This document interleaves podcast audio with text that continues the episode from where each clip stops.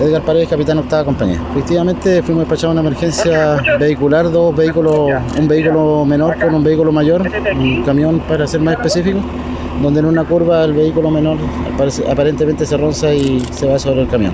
Efectivamente hemos podido constatar que hay aproximadamente 16 kilómetros involucrados de derrame de precolados que habría hecho algún camión que transitó minutos antes del accidente por el lugar. Al hospital base de Osorno se trasladó una persona, sexo femenino, solamente aquí desde el accidente.